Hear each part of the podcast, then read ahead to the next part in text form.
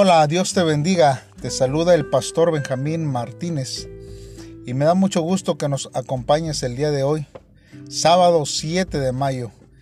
Y mm, hoy vamos a, seguir estudiando la carta a los Corintios, la primera carta. Y estamos en el capítulo 3 y vamos a ver del versículo 1 al versículo 15. Y como título hemos puesto el día de hoy Jesús el fundamento de la iglesia. Bien, vamos a ver lo que dice la palabra de Dios. De manera que yo, hermanos, no pude hablaros como a espirituales, sino como a carnales, como a niños en Cristo. Os di a beber leche, no alimento sólido, porque aún no erais capaces, ni sois capaces todavía porque aún sois carnales. En efecto, habiendo entre vosotros celos, contiendas y disensiones, ¿no sois carnales y andáis como hombres? Pues cuando uno dice, yo ciertamente soy de Pablo, y el otro, yo soy de Apolos, ¿no sois carnales? ¿Qué pues es Pablo y qué es Apolos? Servidores por medio de la cual habéis creído y eso según lo que a cada uno concedió del Señor. Yo planté, Apolo regó, pero el crecimiento lo ha dado Dios. Así que ni el que planta es algo, ni el que riega, sino Dios que da el crecimiento.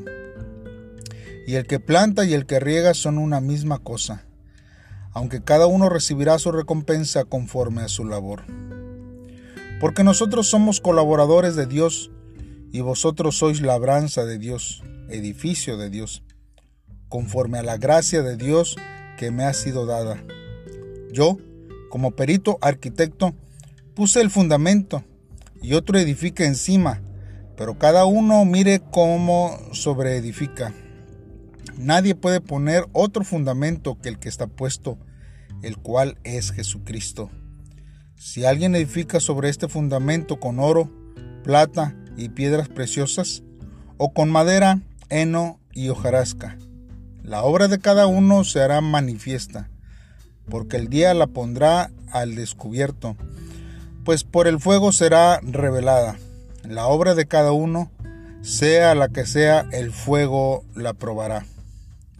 Si permanece la obra de alguno que sobreedificó, él recibirá recompensa.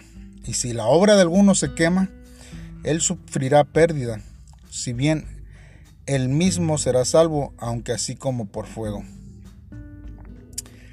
Bien, hermanos, vamos a analizar y a meditar en estos versos de la palabra de Dios. Si bien las contiendas y los desacuerdos reflejan el nivel espiritual de una persona o una comunidad, Pablo había hablado a la iglesia en Corinto después de haber predicado el Evangelio. Pero vemos aquí que Apolos fue quien alimentó a los santos en la palabra de Dios. Ambos habían trabajado conjuntamente, pero los fieles los habían tomado como pretexto para causar división. Más importante que el rol de los siervos es la obra de Dios. Él es el único que hace crecer la semilla del Evangelio. Tanto Pablo como Apolos no son más que siervos llamados por Dios, que recibirán su recompensa conforme al trabajo y a la labor que hacen y que hicieron en ese tiempo. Pero los que son de la carne, en la inmadurez, se entregan a peleas, contiendas y desacuerdos entonces esforcémonos para alcanzar la unidad y la sabiduría de Dios y no causar división. Y poder destacar el liderazgo de algunos sobre los de otros. El apóstol Pablo y, el, Apolos, ellos cumplieron el beneficio eh, del crecimiento de la iglesia de Corintios juntos no superando al Espíritu Santo, sino siendo un complemento para que la iglesia creciera en común. Entonces, ¿en qué debemos enfocarnos cuando nosotros servimos en la iglesia, en la obra de Dios? Es importante poder identificarnos y establecer bien nuestro rol. Ahora bien, Pablo compara la predicación del Evangelio con una obra en construcción. El perito arquitecto trabaja con planos y pone el fundamento, mientras que otro edifica encima. Es importante que, cumplamos nosotros cuidadosamente con la labor que se nos ha encomendado a cada uno, especialmente los que hemos sido llamados a trabajar en la obra como ministros, pastores y hacerlo con sabiduría. Recordando que Jesucristo es el fundamento de toda la iglesia, pues la iglesia es edificada sobre su palabra. Una casa que está construida con materiales sólidos es resistente al fuego, pero las que están hechas con materiales inflamables no. Estas se, derrumban con facilidad. Así, en los postreros días nuestras obras serán probadas con fuego y recibiremos recompensas dependiendo del resultado que nosotros tengamos al esmerarnos cada uno en nuestras obras. El constructor sabio anunciará y enseñará sobre el Evangelio puro, basado sobre el fundamento que es nuestro Señor Jesucristo. Nosotros vemos que el apóstol Pablo compara al predicador del Evangelio como un arquitecto sabio que sabe lo que está estructurando y sabe cuál es el, el término de esta obra.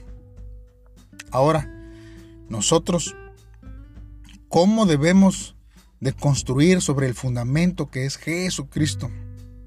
Estamos construyendo con oro, plata, piedras preciosas o con heno, hojarasca y materiales que solamente eh, pueden ser eh, visibles para quedar bien hacia el mundo que nos rodea, pero será consumido con el fuego. Debemos entender, hermanos, que la iglesia se encuentra en el mundo como una comunidad que puede mostrar eh, eh, cómo vivir una vida restaurada por nuestro Señor Jesucristo. Por eso la iglesia debe revelar cuán bendecida y feliz es una vida que obedece y se deja guiar por Dios y cuán libre es permanecer en la voluntad de Dios. Para poder cumplir con esta labor, hermanos, la iglesia debe enseñar la palabra de Dios y aprender de esta para conocer la voluntad de Dios para nuestras vidas y para la humanidad. Además, hermanos, debemos de mantener una relación correcta con el Padre, obedeciéndole a través de la palabra y la oración. Por eso, hermanos, la iglesia tiene el deber de instruir y evidenciar, hermanos, la nueva vida de un creyente restaurado, que nace a partir de una relación fundamentada en el amor de Dios. De este modo, debe de abundar la hermandad basada en el amor sincero como imagen del Padre. Más allá de la discriminación y de la competencia, hermanos. En este sentido, la iglesia también es un lugar de reunión y comunión. Por último, hermanos, la iglesia debe de permanecer en el mundo, influenciarlo positivamente y ser un puente que conecta al pecador con el Evangelio para transformar el mundo y para que vivamos en la gracia de Dios. En este sentido, la iglesia es un canal que conecta. Todos nosotros nacimos en el mundo y ahora somos la comunidad de la iglesia que fue puesta en él nuevamente. Por lo tanto, hermanos, deseo cada día que nuestras vidas sean una carta abierta del Evangelio y que las iglesias de esta tierra seamos una comunidad que renueve al mundo a través del mensaje transformador de la restauración. Pidámosle en este día a Dios en una oración que nos ayude a poder hacerlo como Dios nos ha mandado. Oremos, Señor y Padre Celestial. Esta hora te damos gracias, Señor, por hablarnos y reprendernos, Dios. Y poder ver, hermanos, que necesitamos de ti, Dios. nuestra comunidad y nosotros necesitamos. Pues quizás la envidia nos ha eh, atrapado y los desacuerdos están en lo más profundo de nuestro ser, no siendo testigos tuyos.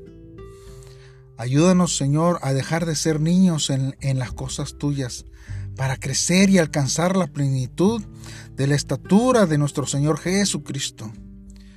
Ayúdanos, Señor, a unirnos como hermanos para cumplir nuestros ministerios, Dios, y que nuestra vida te glorifique en todo lo que nosotros hagamos y digamos. Gracias Dios porque tú permaneces siempre amando a tu iglesia y perfeccionándonos. En el nombre de Cristo Jesús te lo pedimos Dios. Amén. Dios te bendiga y que tengas un excelente sábado. Dios esté contigo. Bendiciones.